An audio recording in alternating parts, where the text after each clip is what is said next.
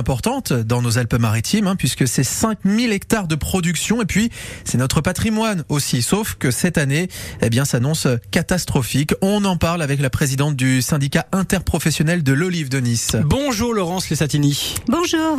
Cata à quel point?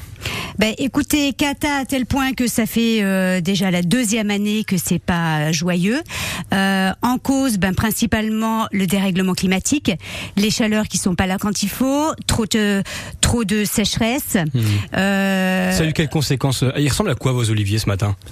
Ben, ce matin, il ressemble que je passe à un endroit, j'ai des olives, je passe 5 mètres plus loin, je n'ai rien. Voilà. Pourquoi? Ben Parce que euh, en fonction de l'exposition, un trop de chaleur au mois de mai au moment de la floraison et toutes les olives exposées sud, euh, en ce qui me concerne, elles ont grillé. Ah oui, ça veut dire le problème c'est la chaleur trop tôt. Parce qu'on imagine toujours les olives sur le bassin méditerranéen, ouais. sur grosse chaleur, etc. Pourtant. Mhm. C'est comme ça que j'imagine moi. Alors oui, oui, tout à fait. Il faut de la chaleur. Alors, une fleur va s'ouvrir à une certaine température. En deçà, elle ne s'ouvrira pas. Au-deçà, comme on a vu cette année, eh bien, ça grille. Des inflorescences mhm. complètes euh, grillées avant même que la, la fleur ne s'ouvre. Et pour celles qui se sont ouvertes, euh, ben comme il faisait pas suffisamment humide, le pollen est resté stérile. Alors heureusement pas sur toutes.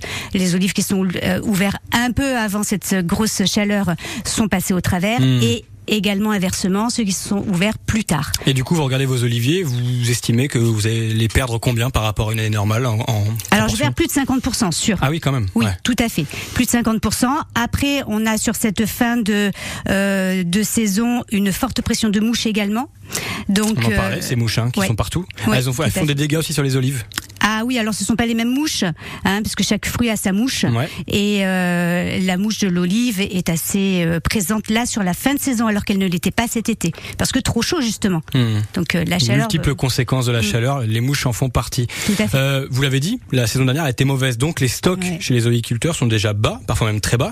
Est-ce qu'on va connaître une pénurie d'olives de Nice cette année?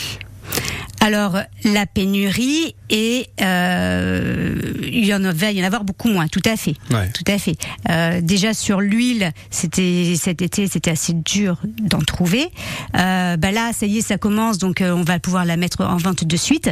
Par contre, les olives de table, oui, on est sur la fin. Ensuite, entre la récolte, le moment de la récolte et le moment euh, de la vente, il y a la période de salaison. Donc pendant à peu près euh, 4 à 6 mois, il faut attendre que l'olive se désamérise mmh. et confie un petit peu pour ensuite être vendu. Donc pour cette, pour l'été prochain, il devrait y en avoir. Et en plus de cette météo dont on parle depuis tout à l'heure, il y a les coûts de production qui augmentent comme partout. Hein. L'électricité, vous la payez aussi pour faire marcher les moulins. Le prix du verre s'envole. Pour les bouteilles, c'est important. Le prix des bouchons a doublé, paraît-il. On est passé à 10 centimes, de 10 centimes à 20 centimes, c'est à peu près ça. Ça veut dire que l'olive, on va les payer plus cher aussi cette année.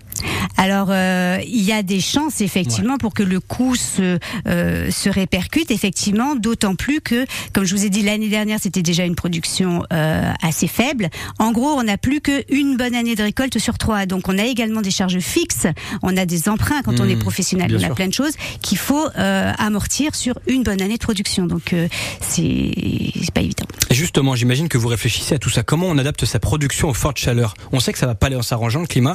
Est-ce qu'on peut imaginer changer de variété, changer de façon de travailler? Vous y réfléchissez à ça déjà?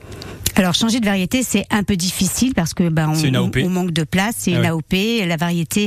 Euh, en plus, on, on, est une variété qui va de, de 0 en altitude à 600 mètres. Donc on a une variété qui déjà sait s'adapter aux conditions climatiques. Par Donc contre, ça, on peut pas. il va falloir. On, on peut pas après c'est pas souhaitable non plus parce que hmm. est-ce que la variété qu'on va rentrer euh, va bien s'adapter? On n'en sait rien non, plus du tout. Euh, parce qu'on a quand même des hivers qui sont un peu froids parfois hein, avec euh, le mercantour qui est derrière on peut avoir des vagues de froid aussi donc faut que ça mène, faut, faut que ça tienne.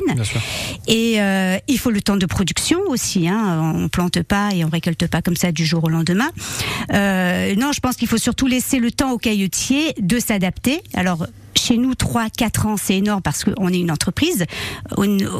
Au temps de la nature, 3-4 ans, c'est rien du tout. Et elle sait s'adapter. Alors regardez, l'année dernière, on a eu un été très sec, très chaud.